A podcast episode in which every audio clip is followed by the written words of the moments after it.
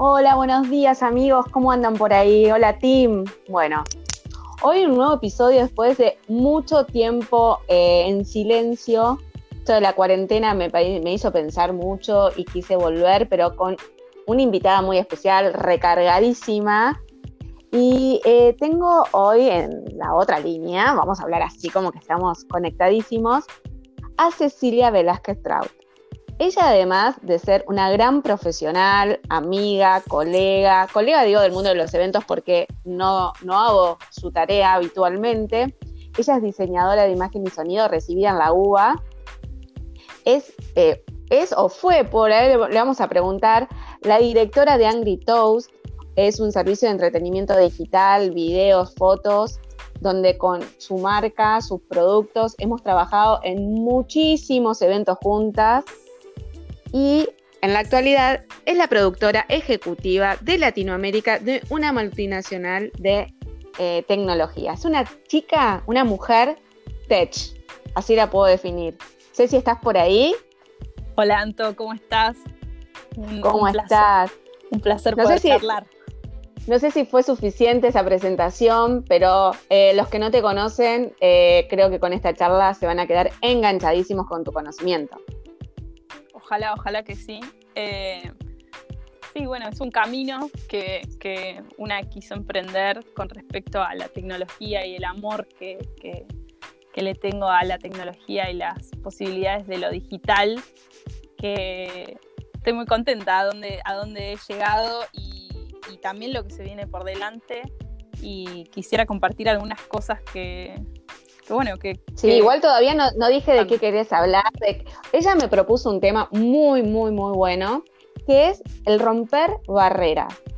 Eh, en diferentes momentos de la vida uno rompe barreras eh, y para llegar al lugar donde ella hoy está, eh, tuvo que romper muchísimas barreras. Obvio, como otras personas, les tocó hacer ese ejercicio, pero yo les aseguro que ella no está donde está porque alguien le abrió la puerta fácilmente. Ella tiene una capacitación, tiene muchas herramientas, em, adquirió muchísimas herramientas durante, primero, el, título que, eh, que tiene a su, a su haber, pero a la vez en todo el ejercicio de la profesión fue adquiriendo muchísimas herramientas y se fue capacitando a la par. A la vez de haber sido madre muy joven, tiene dos hijas hermosas, eh, ella nunca dejó de capacitarse y me parece que esa es una eh, de tus herramientas como que yo le digo una herramienta mágica, ¿no? Sí, eh, la realidad es que me gusta mucho estudiar, soy muy, muy nerd desde niña. Pero por eso, no te quedaste solamente con el título, no te quedaste con un título, sino que eh, adquiriste mucho más conocimiento, de diferentes ramas también. Sí, em, al haber elegido el diseño como, digamos, carrera madre, em, después me dio la posibilidad de estudiar un poco más de lo que me iba interesando en el momento, estudié un poco de electrónica, eh, que bueno, fue gracioso porque lo hice en, un curso con 15 eh, hombres eh, en un sindicato de televisión cuando tenía 19 años. fue rarísimo. Son experiencias muy extrañas que fui teniendo a partir de bueno, lo que me gustaba y lo que eran mis sueños y cómo los podía ir cumpliendo. Em, bueno, eso me parece fabuloso. Y me quedó ahí picando, que después lo vamos a hablar, eso, solamente 15 hombres y una mujer estudiando algo de tecnología, ¿no? Qué poca visión a veces o qué pocas posibilidades tenemos para, para nuestro género. Sí, em, para empezar con, con, este tema, que vamos a hablar mucho de esto, quería traer un poco, bueno, por qué y qué fue lo que me atrajo del mercado de los eventos cuando abrí, abrí la productora con mi esposo en ese momento. Em, hacíamos alquileres de equipos, hacíamos videos pequeños para algunas empresas, pero muy chico, y a mí me, enamoró el mercado de los eventos a partir de mi casamiento. Yo me casé muy joven, a los 23 años. Eh, me, me enamoré y dije, esto acá tengo una posibilidad creativa y una posibilidad de aplicar lo que me gusta y de hacer regalos simbólicos digitales que son mis videos, de, poder ayudar a un montón de gente en este mercado. y bueno, le propuse entrar en él y tuve que ir yo, ¿no? Como, como cara de la empresa y como, como cabeza para poder eh, entrar en ese círculo. Y ahí se aparecen estas primeras barreras. Una es como entrar en un círculo. El mercado de los eventos, así como otros mercados, son un círculo bastante cerrado en el que uno se tiene que presentar, tiene que eh, caerle bien a la gente, encajar. Eh, y en esto de encajar. Tenemos que validar, tenemos que estar validando nuestra preparación, ¿no? Exacto, todo el tiempo. Saber hacer. Sí, uno uno se tiene que probar. Y esto no necesariamente está bien. Lo que tiene es que cada vez que hablamos de una barrera estamos lidiando con algo que otra persona asumió, que supone sobre nosotros. Eh, y es sobre lo que tenemos que luchar. Em, a veces hacer una pregunta es mucho más fácil, pero estamos en una cultura que le gusta mucho suponer y asumir, ¿no? Hacer como un diagnóstico mental de lo que está pasando en vez de hacer la pregunta, bueno, ¿a qué te dedicas? ¿Qué te gusta? ¿Qué me puedes ofrecer? Y no pensar directamente, bueno, seguramente a ella le gusta esto y esto y puede ofrecerme esto y esto. Em, después, encontrar aliados. Eh, Antonella fue una de ellas. Eh, vos, Santo, yo que a Anto la vi en la tele, en una nota, eh, que le hacía petinato sobre, sobre eventos. Y, y, la vi y dije, yo tengo que trabajar con ella. Y nada, en ese momento no sé si fue por Twitter o busqué por redes y logré contactarla, mostrarle lo que yo hacía, tuvimos una reunión y a partir de ahí empezamos a trabajar juntas y bueno, afortunadamente después también nos hicimos amigas. Eh, encontrar aliados creo que es clave, es clave. Eh, y por otro lado, siempre hay una barrera social.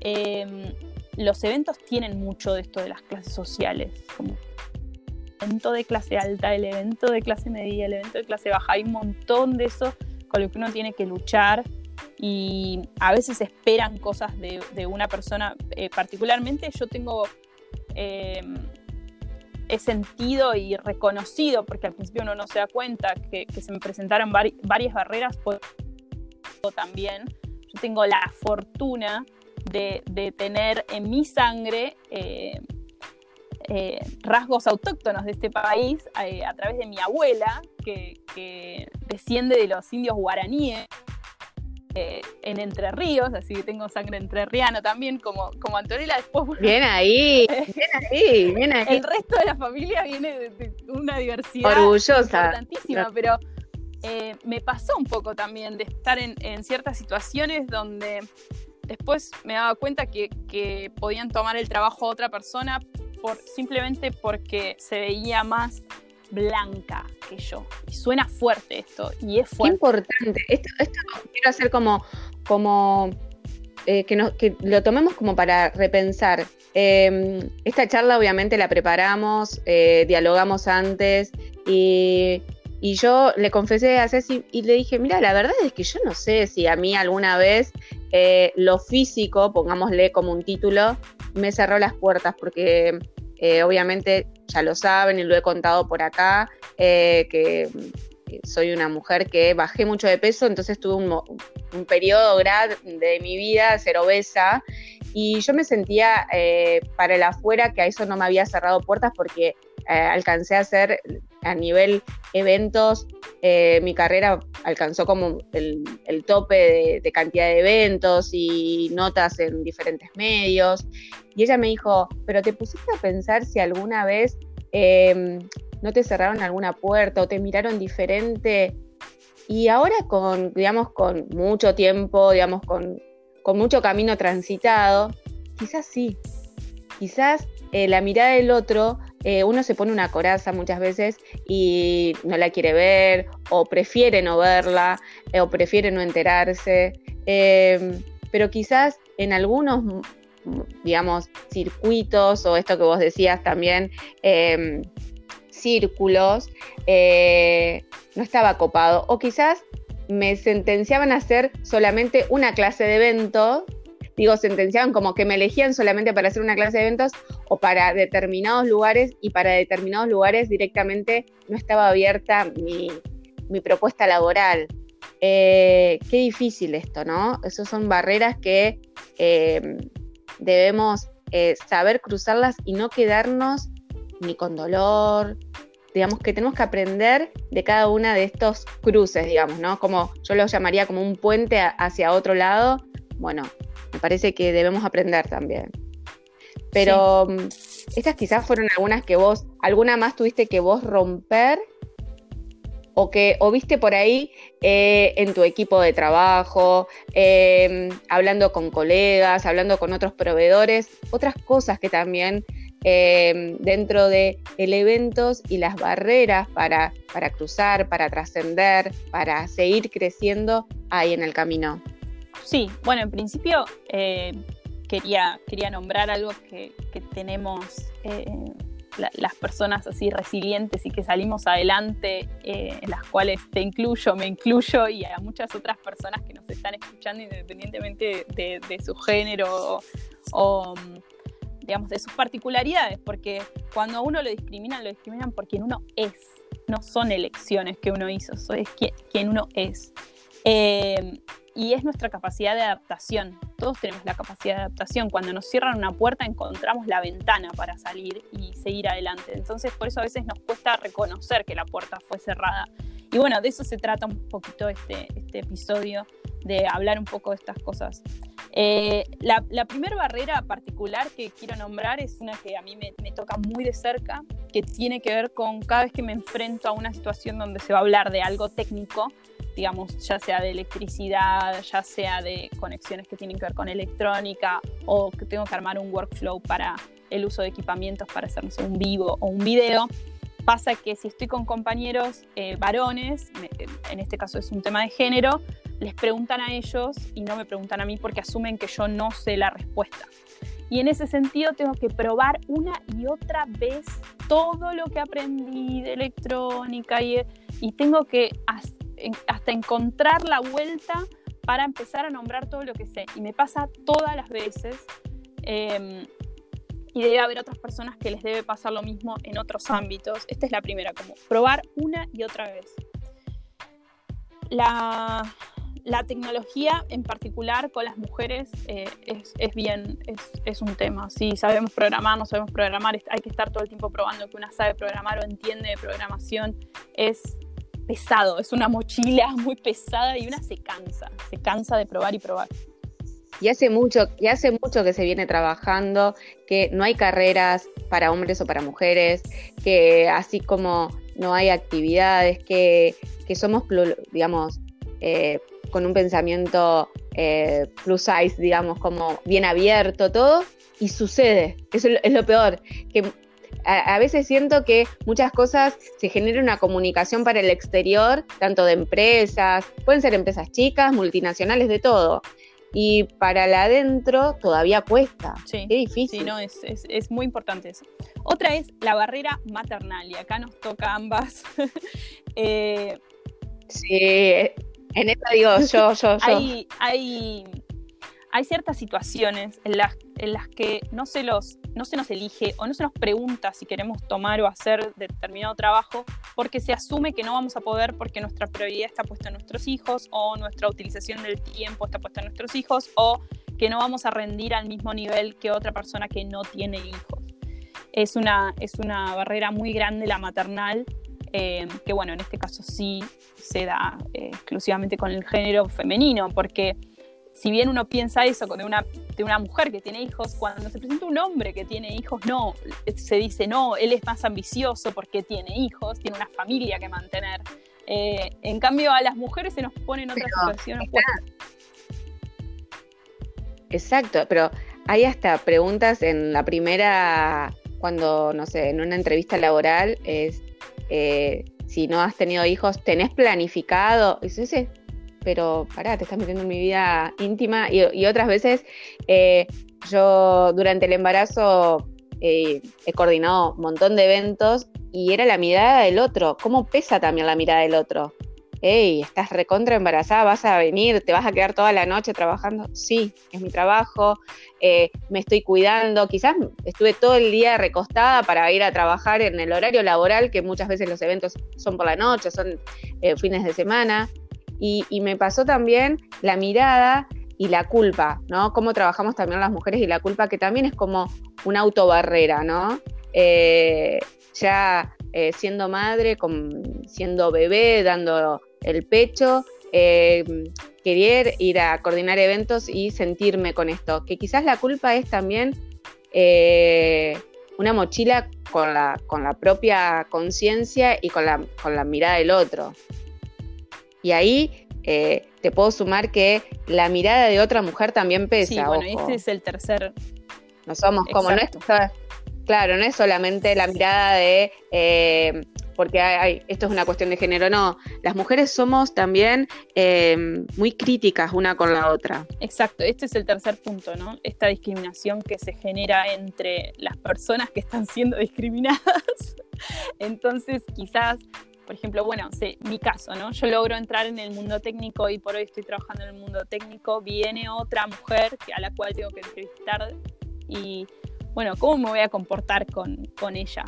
¿Qué preguntas le voy a hacer en cuanto a la técnico? ¿Voy a asumir que no sabe nada? ¿Voy a asumir que sabe? Eh, ¿Cómo va a ser mi... mi voy, a, ¿Voy a funcionar como una aliada o voy a funcionar como una enemiga? ¿Por qué no querría que esa persona se sume a mi ambiente de trabajo? Porque quiero ser la única, quiero ser la reina del panel. Em, esta situación se da un montón. Por suerte, hoy por hoy hay una concientización eh, traído por el, por el feminismo que hace que hoy estemos más unidas y exista la palabra sororidad, que me parece muy importante y me parece uno de los mejores aprendizajes de, de estos tiempos. Pero bueno, es importante, hay que tenerlo en cuenta, de no estar siendo competitiva con, otra persona o, con otra persona que también está siendo discriminada. Em, me parece súper importante, esa es una palabra que me gusta trabajar a la vez de, em, yo siempre digo, sinergia, empoderar, son palabras que unen, me parece que, que son palabras que saben trabajar en equipo y esa es la clave también dentro de eventos y te viste, digamos, eh, te encontraste por ahí con alguna barrera que vos la ves como más lejana, que vos decís, no, a mí no me pasó, pero me tocó vivir en un equipo de trabajo o me tocó, eh, me sentí como, no sé, no, me gustó la situación, con otro tipo de barreras que por ahí podemos mencionar también acá para, para ver si hay otra persona que se siente identificada, si lo vio, si, si le tocó transitar bueno, es interesante cuando uno está presenciando esa situación, ahí es mucho más fácil darse cuenta que cuando te pasa a vos mismo. ser testigo eh, te, abre, digamos, te abre los ojos, es ver en tercera persona. Cuando uno está viendo una situación de discriminación, que sí me ha pasado un montón de veces, pasa en el mundo de los eventos, por ejemplo, hay, hay mujeres a quienes no les gusta maquillarse y les piden que se maquillen para ir al evento, para estar como presentables, entre comillas, y son personas que no les gusta maquillarse y que no lo quieren hacer. Eh, ese tipo de cosas me, parecen eh, actos de, discriminación en los cuales uno tiene el rol de poder ser un aliado. ¿Cómo puedo hacer para ayudar a esa persona? Eh, y, el, cuarto punto al que quería ir, que tiene que ver con, ya discriminación en sí, lo que todos reconocemos como discriminación es como aislar a una persona, incluir o excluir a una persona por cómo se ve o cómo pensamos, o porque vemos a esa persona parecida a nosotros, pensamos que va a reaccionar de tal o cual manera y la preferimos frente a otra que nos representa a lo desconocido. Eh, y acá estoy hablando de todo, estoy hablando, por ejemplo, de personas con discapacidad. ¿Por qué no incluir en el staff de un evento a una persona que tiene síndrome de Down y que nos puede ayudar? Y quizás asumimos que esa persona tiene una limitación que no la va a dejar hacer tal o cual cosa y no se lo preguntamos antes. Em, creo que hay, oportunidad para un montón de cosas, para que el trabajo sea más diverso. Y repito, a ver, amo el mercado de los eventos porque me parece uno de los mercados más abiertos y diversos que existen.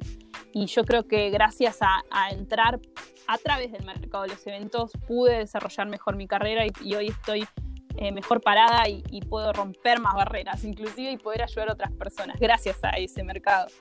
Eh, pero la, la, discriminación es por un montón de cosas, es desde lo cognitivo, lo físico, hay que, solamente hay que pararse y reconocerla. Y cuando uno la reconoce, dice, bueno, ¿y qué puedo hacer?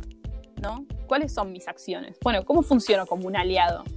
Lo primero que puedo hacer es repreguntar. Cuando están hablando de otra persona, repreguntar. ¿Vos dijiste esto? ¿Vos estás seguro que dijiste esto? Como reconocer que hay algo que nos está poniendo incómodos con respecto a la situación.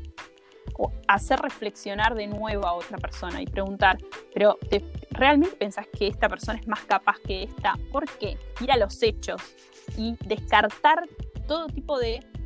Claro. Llevarlos a pensar en el, en el instante que, que, fue, digamos, tomada esa decisión o, o, o ese pensamiento fue dicho, bueno, llevarlo a reflexionar. Ir a los hechos y no a las hipótesis, ¿no? No a esto como lo que se asume o lo que se sugiere o lo que se, todo lo que está implícito es lo que tenemos que descartar. Tenemos que poner en la mesa los hechos, ¿no? ¿Cómo es el currículum de una persona? ¿Cómo es el currículum de la otra? Bueno, elijamos por eso y no por cómo te cayó en la entrevista. Eh, esto es muy importante. Y a veces, eh, más en nuestra cultura, todo el mundo piensa que te ganas un trabajo por cómo le caíste en la entrevista y no tanto por tu currículum. Eso pasa un montón. Em, sí. Bueno, y, por otro lado quería hablar, bueno, ¿por qué me, me, interesa este tema, no? En particular, realmente punto número uno, me di cuenta que siendo mujer, estando en tecnología, siendo madre, muchas de estas barreras eh, encajan conmigo y las he tenido que pasar y realmente hasta que no me puse a estudiar esto no me di cuenta. Pensé que, que, que había tenido oportunidades porque se habían dado y la realidad es que no, tuve que trabajar un montón para, para llegar a todos lados y, y, y es súper es, complejo. A veces dice, ay, esa, esa mujer seguro llegó porque trepó tal y cual cosa. Y en realidad el que seguramente pudo haber llegado porque se asumieron un montón de cosas, es las personas que encajan dentro de los grupos eh, de, las mayorías, lo que llamamos las mayorías. Es como, están todos los pensamientos muy mezclados y, hay que intentar alinearlos, pero desde uno, ¿no? Primero hay que hacer un trabajo interno, como, bueno, reconocer esto. Y por otro lado, me di cuenta que había pasado estas barreras, pero no me quiero sentir una víctima, porque no, no, no me siento así, quiero ser protagonista, quiero poder poner en la mesa lo que está sucediendo y poder ayudar a otro, poder ser la aliada que otra persona necesita en lo que sea que esté siendo em, discriminada, que esa discriminación muchas veces, pues yo no soy una persona discriminadora, nadie dice que eso necesite ser consciente, eso muchas veces es inconsciente y nos lo dio la cultura, nos lo enseñaron de verlo en la tele o de eh, escuchamos una canción y hablaba de eso y eso nos quedó como que era lo que el status quo, lo que teníamos que pensar. Em, eso por ese lado. Me parece súper, súper em, importante el tema que dijiste recién. Eh, yo no me siento una víctima, no lo soy, y quiero alzar la voz, algo así dijiste. Quiero, quiero que, que esto ayude. Y este podcast está pensado para eso. Quiero que al alzar la voz de Cecilia, otros los escuchen y que sepan que hay herramientas, que, que hay dificultades, que no todos eh, se le abrió esa puerta, esa puerta rápida que muchas veces yo digo acá, que no te lleva a ningún lado. Eh, esos éxitos efímeros no te llevan a ningún lado. Esto es una, eh, una profesional que tiene más de 10 años de, de carrera, que llegó al puesto de productora ejecutiva de Latinoamérica, de una multinacional muy importante y que trabaja día a día para tener eh, nuevas preparaciones, para manejar otros idiomas, para maternar, para tener un matrimonio, una familia, para viajar y eh, eh, lograr un equilibrio en todo eso, que es dificilísimo, dificilísimo y a la vez tener amistades, porque también somos amigas. Muchas veces no nos vemos, no, nos, eh, no nos podemos encontrar porque ella viaja mucho, porque tenemos la vida misma y hoy, y hoy porque estamos en pandemia, pero yo siempre rescato que logramos como conectar rápidamente, logramos hacer sinergia, logramos, digamos, como que tenemos un, un timing súper parecido para generar cosas. Nos gusta generar cosas a ambas, ¿no? entendemos cómo apalancarnos, ¿no? La una a la otra. Eh, quizás yo Anto hablamos más de como estrategias que tienen que ver más de lo tecnológico y realmente le doy feedback digamos, feedback quiere decir la retroalimento en cuanto a lo que veo que podría ser mejor o que podría mejorar, o cómo podría crecer o dónde la veo de acá a 10 años, ese tipo de cosas, esa información que, a ella le sirve y a mí me gusta recibir al, revés. Eh, creo que sí, sí, creo que, que el es súper importante. Entre, entre mujeres es muy importante, me parece que entendemos como las reglas del juego y y nos apoyamos un montón y sabemos que siempre hay, siempre en, la vida de toda mujer así está el, hecho de ser madre, de tener la familia, de cómo vas con tu pareja, cómo estás con tus hijos y el trabajo. Y es todo un, un rompecabezas que se tiene que ir armando, siempre alguna pieza falta. y bueno, estamos juntas en esto, ¿no? Pero por supuesto, por supuesto, por supuesto. Y es eso, bueno, eh, sé que se puede flaquear en un momento por algo, por, algún, por alguna situación, y ahí estamos.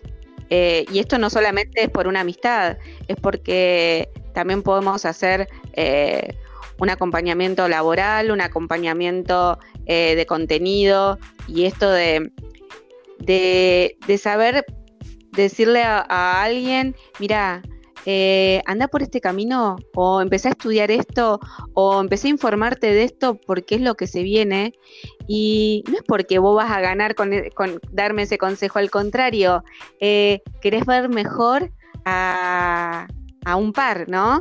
Eh, y también muchas veces podemos recibir como una crítica constructiva. No, mira, no pierdas el tiempo que por ahí no va más. no, eh, animate y, y cruzá, animate a dar el paso, ya estás preparado. Y, estas son las mejores palabras que uno puede recibir de, un amigo, de un colega. Y ya que estamos hablando un poco de esto de dar consejos, que vos sos como mi gurú tech, em, que siempre te busco y te me, me aconsejas sobre recursos y tecnología. No quiero dejar eh, de preguntarte porque es una pregunta recurrente en el mundo de los eventos, entre todos nos vamos haciendo, es ¿cómo ves el futuro de los eventos post eh, pandemia, post COVID-19, que estamos todos como alertas?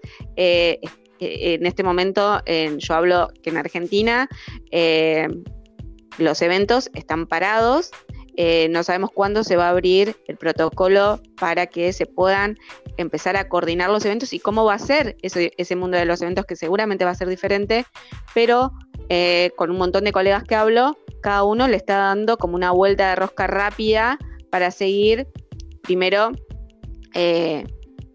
eh, tener como una capacitación especial y también el tema de seguir cuidando a nuestros clientes. Pero vos como, como parte tech. ¿Qué ves en los eventos o también con una proyección más eh, latinoamericana? En principio, lo primero que quería contarte es que por suerte, bueno, hoy me sigo desenvolviendo en el mundo de los eventos a un nivel más global.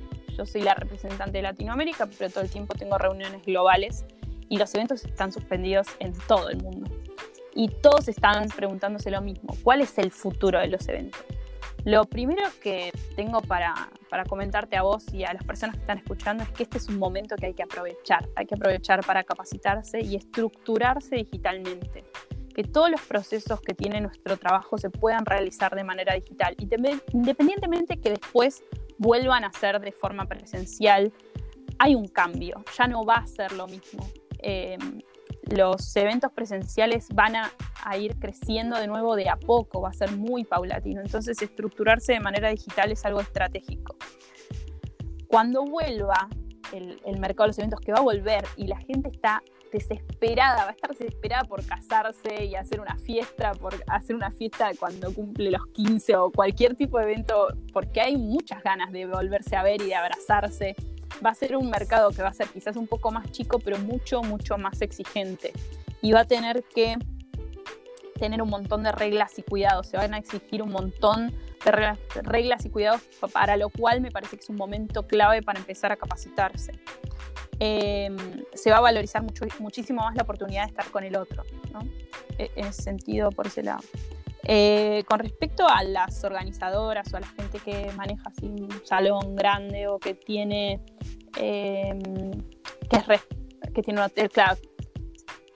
Hoteles, Eh, lo Salones, restaurantes, Las medidas de sí. distanciamiento, las exigencias, ¿no? Que, le- que, ese, que ellos le van a pedir a sus proveedores, cuáles van a ser esas exigencias. Hay que estudiar y capacitarse, va a haber un montón de normas, va a haber que empezar a hacer las cuentas de las personas por metro cuadrado. Eh, todo eso cambió, todas esas normas van a cambiar y yo creo que es el momento para empezar a estudiarlas. Tenemos lo que dice la OMS, que son los dos metros de distancia. Bueno, a partir de eso empezar a hacer cuentas, a ver cómo está mi salón, cómo está mi espacio, los espacios donde generalmente hago mis eventos. Y después, por otro lado, a los proveedores, por ejemplo, eh, cómo está mi servicio, cómo se adapta mi servicio al cuidado del otro. Eh, ¿Qué formas de expresar amor, de divertirse, de hacer souvenirs, de hacer regalos, ¿sí? Eh, existen que no necesitan la interacción de personas, eso por un lado, que no necesite tanto lo físico, pero por otro lado, nada de todo lo que hacemos va a dejar de existir, entonces, bueno, ¿cómo voy a sanitizar el cotillón? ¿Cómo le voy a entregar, por ejemplo? ¿Cómo voy a... eh, Eso me parece súper importante también para comunicar. Entonces, yo, yo siempre estoy recomendando en la parte de comunicación que los que ya tienen algún eh, producto, porque esto es más fácil para un producto, y lo quieren comenzar a comercializar, a entregar, es que cuenten cómo lo sanitizan, cómo hacen las entregas, cuáles son los recaudos que se tomaron ante que le llegue al cliente y de qué manera va a llegar al cliente. Hay diferentes packaging, hay- obviamente va va- se va a diferenciar del producto en sí, pero entonces acá es es el momento Exacto. de preparar tu propio protocolo, ¿no? A eso me refiero también. Es como el protocolo de seguridad de tal empresa es este, y te lo voy a estar mostrando, voy a armar un video, te voy a hacer un vivo, te voy a estar... Utilicemos también las redes sociales a nuestro favor. Eh, hay un montón de herramientas que nos están dando para poder estar comunicados con futuros clientes o con el cliente actual y estar eh, mostrándole que ya estamos Exacto. preparándonos para lo que se viene. Entonces, eh, hay muchas empresas que a partir, con, no sé, con el packaging que te van entregando, te entregan eh, un tapaboca, un barbijo con el nombre de tu propia empresa y están haciendo un merchandising propio de algo que era algo loco pensar. Pero bueno, utilicemos esas, esos, esas herramientas también. O un kit de higiene puede ir hasta, eh, no sé, el alcohol en gel personalizado con tu propia marca, Sí. como un Y kit de, esto de- va de cosas regalo. que hemos aprendido que no se van a, no, no creo que vuelvan atrás. Por ejemplo, las entrevistas presenciales en las cuales uno tiene que escuchar los requerimientos de que, cuáles son sus sueños, de qué va a ser ese evento, qué es lo que quiere hacer. Difícilmente el 100% de esas entrevistas vuelva a ser presencial. La realidad es que teniendo la herramienta de la videoconferencia a mano, muchas de estas entrevistas ya se van a convertir en, en 100% digitales. Eh, me gustaría también ¿no? tener la opinión de muchas otras personas, pero me parece que eso es una de las cosas que es la nueva normalidad, por ejemplo, que es este, este término del que, del que se habla mucho. Y a la vez, esto, este trabajo, digamos, este teletrabajo que se le llama ahora home office, eh, desde mm, que se comprueba, muchas empresas pueden comprobar que ganan tiempo, eh, rapidez, es mucho más ágil, eh, más práctico, lo puedo hacer con varios proveedores a la vez. Entonces, eh, lo que antes se proponía, quizás algunas empresas como algo muy novedoso, eh, bueno, hoy por hoy, o para cuando teníamos por ahí alguna familia que vivía en el exterior y que hacíamos este tipo de, de- de videollamadas para, para una entrevista, eran como casos de ejemplos muy locos. Bueno, hoy nos damos cuenta que esto nos da un montón de beneficios también. La rapidez para mí y eh, es, es muy sí, importante. creo que ahora lo que se está dando estos días es que la logística está funcionando mucho mejor, todo lo que son entregas, ese tipo de cosas que era un desafío en nuestro mercado, específicamente los fletes, la palabra flete de eventos es, es como... Sí. A veces era mucho más caro el flete que el servicio en sí mismo. Ese, ese tipo de cosas yo creo que van a empezar a cambiar para mejor. Eh, nos van a ayudar muchísimo, nos van a ayudar un montón. miren la cantidad de aliados que vamos a tener que reencontrarnos, ¿no? La tecnología como primer punto. Eh, con nuevos proveedores y, que, y también exigirle a nuestros proveedores que eh, sean eficientes en el uso del protocolo de seguridad de higiene que vamos a querer hacer, ¿sí? porque va a ser otra de las características que vamos a tener que controlar. Eh, tanto de nuestro staff como de los proveedores que se van a, sumar, las capacitaciones. Yo sigo dictando capacitaciones y hoy por hoy son todas online y, tenemos un buen número de estudiantes porque em, la gente quiere seguir haciendo su trabajo de forma profesional y esto es muy importante. Sí, capacitarse hace la diferencia, siempre. Y creo que em, al, salir de la pandemia iba a estar la diferencia, ¿no? Los que se capacitaron y los que no, se va a ver muchísimo. Se va a ver muchísimo porque... Exacto. Y en diferentes, en diferentes rubros. Yo hablo de la organización de eventos, pero hay muchas capacitaciones en tecnología y hay también muchas capacitaciones gratuitas que están dando algunas empresas eh, con webinar y que es muy importante también, o son charlas también, pero que de esas charlas queda un montón de contenido, queda... Eh, también hacen reuniones de networking donde uno se puede empezar a conocer, explayar su cartera de clientes. es muy importante. Em, bueno, me parece que con esto hemos tocado un poco todo lo que refiere a, al futuro. Eh, es clave esto, como armarse, cómo está tu, cómo están tus redes realmente, cómo están tus redes en cuanto a la información. Si alguien ingresa a tu perfil de cualquiera de las redes, sabe qué haces, cómo lo haces y cuál es tu valor agregado. Eh, yo creo que es el paso uno para concentrarse y que en un mes eso se puede resolver, ¿no? Con herramientas creativas, filmar casa. Eh, pueden, no sé si quieren seguirme en la cuenta de Instagram, a veces hay algunas, algunos eh, recursos que, les puedo compartir con respecto a eso, que es Ceci B de Corta Trout, Ceci de Corta Trout, esa es mi cuenta de Instagram.